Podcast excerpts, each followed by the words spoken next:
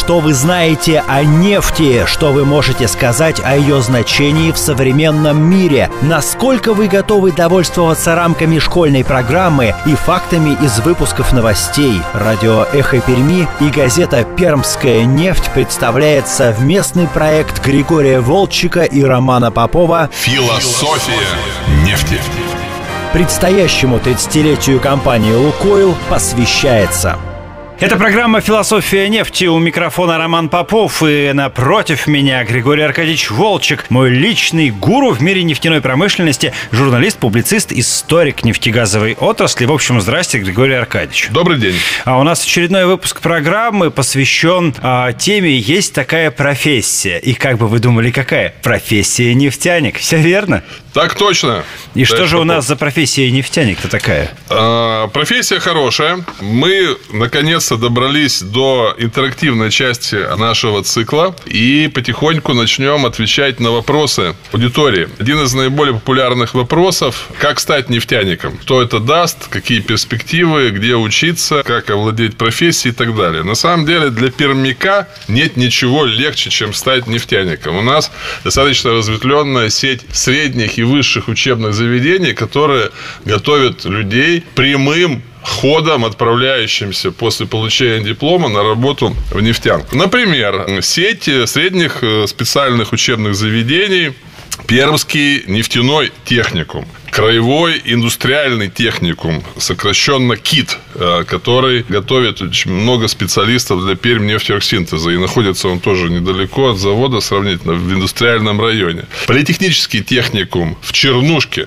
ну, все понятно, Чернушка одна из нефтяных столиц. Там учатся на нефтяников. Но не только, кстати говоря. Филиал нефтяного техникума Барде. Угу. Пожалуйста, э, тоже нефтяной район, юг края, э, недалеко от дома можно обучиться и, и недалеко от дома там же и на промыслах работать. Соликамский автодорожный техникум тоже готовит специалистов для нефтянки. И есть и другие варианты, но основные я перечислил. Что касается высшего образования, здесь еще проще. Локализовано в двух вузах. Начнем с родного универа. Пожалуйста. Геологический, геологический факультет, факультет угу. и вперед и с песней. Ну и, конечно же, Политехнический университет. А, как минимум два факультета готовят специалистов такого профиля, горно-нефтяной, ясно по определению, и химико-технологический. Он, у него сейчас более длинное название, но ХТФ в просторечии все его знают и помнят. Он готовит специалистов, опять-таки, в основном для завода, для пермнефтерсинтеза. Электротехнический готовят электротехников, которые тоже активно работают в нефтяной промышленности. И ряд других э, смежных специальностей. Это первое. Это программа «Философия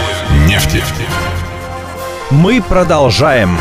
Чем характерна нефтянка? Что когда молодой специалист э, приходит э, в нефтяную компанию, то он э, попадает в систему, которая сейчас по науке называется управление карьерой или система профессионального роста. Или, иными словами, по-старому говоря, система непрерывного повышения квалификации и компетенций. То есть человек учится, человек повышает квалификацию, человек участвует в научно-техническом творчестве молодежи в соответствующих конкурсах, в соответствующих э, проектах, которые, безусловно, поощряются предприятиями. Люди э, входят в те или иные подразделы тех или иных кадровых резервов. Людям присваиваются определенные категории, так сказать, с точки зрения их перспективности и так далее. Есть советы молодых специалистов. Ну, хорошо, после 35 лет человек не является молодым специалистом, но он является уже зрелым специалистом, но эта система, она продолжает действовать действовать, потому что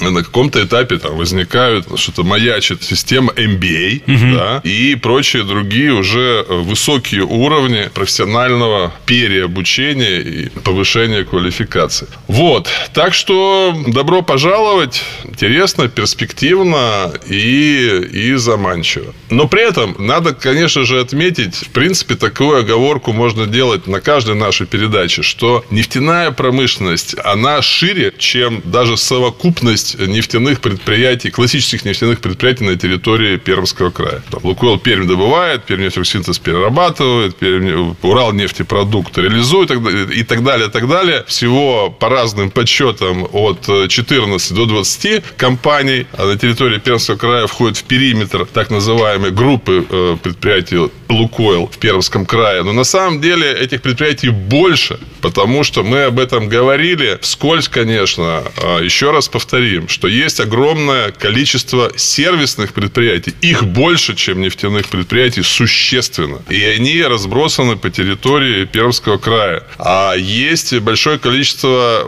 организаций, достаточно большое количество организаций, которые занимаются строительством тех или иных промышленных объектов, связанных с нефтянкой. И, и на... тоже отмечают День нефтяника. Ну, они, конечно, отвечают в первую очередь День строителя, но они работают на нефтянке, на нефтянку, и там э, специалисты напрямую связаны с отраслью. И, наконец, есть э, целая гамма, ну, порядка, наверное, 20, может быть, даже больше предприятий, в основном малых и средних, но есть и крупные, которые производят оборудование для нефтегазовой промышленности. Вот Новомет. Прям к примеру. И у меня вот ну, первое, что в голове возникло, там, Новомет. Да, я просто он, это самое крупное предприятие. Новомет, Мотовилихские заводы. Это я то есть, по-крупному говорю. Элкам э, и так далее. Э, Лысвинский завод. Там тоже нужны люди, с, э, обладающие, скажем так, нефтяными компетенциями. Есть организации, которые поставляют нефтянки совершенно простые, понятные вещи. Продукты питания, одежду, ну,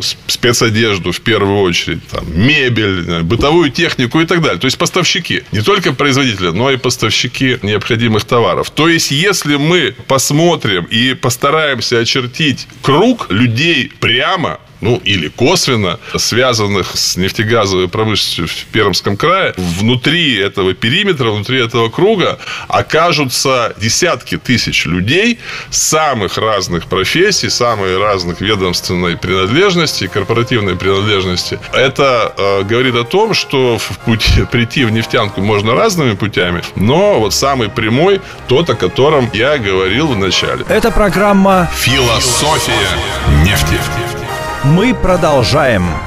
Что касается нефтянка как работодатель, да, зарплата стабильная, как правило, достаточно высокая. Миф о какой-то сверхвысокой зарплате нефтяников, я думаю, он давно уже развеян. Все знают, что нефтяники получают, ну, скажем так, или на уровне средней зарплаты по экономике края, или чуть выше, но не, не сильно, сильно выше. Я недавно с огромным удивлением узнал, что возникли проблемы, ну, правда, это еще было до коронавируса, но тем не менее, возникли проблемы в отдельных наших цехов с заполнением лакун, да, заполнением э, пустот в штатном расписании, потому что люди охотнее шли на работу в агропромышленный комплекс, вы не поверите, трактористами, там, бульдозеристами, водителями и так далее, чем в нефтянку. Как это может быть, говорю я, и мысля, видимо, еще какими-то старыми категориями. А вот так, там зарплата выше, то есть продвинутый агрокомплекс, работающий на территории Перского Красноярского края, не абстрактный комплекс, там, не на Кубани, не в Ростове, а там, не в Центральном Черноземном округе. Нет, у нас может и платит зарплату зачастую превышающую ту, которую платят в нефтянке. На мой взгляд, это отрадный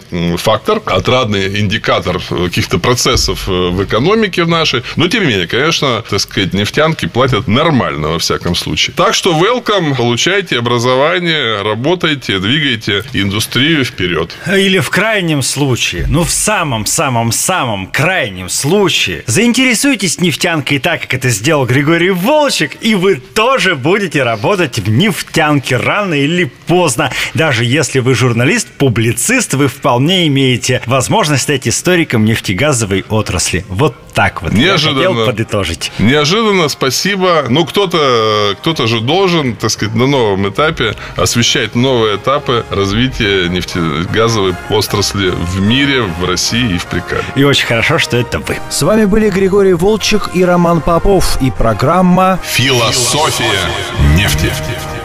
Программа посвящается предстоящему 30-летию компании «Лукойл». Продолжение следует.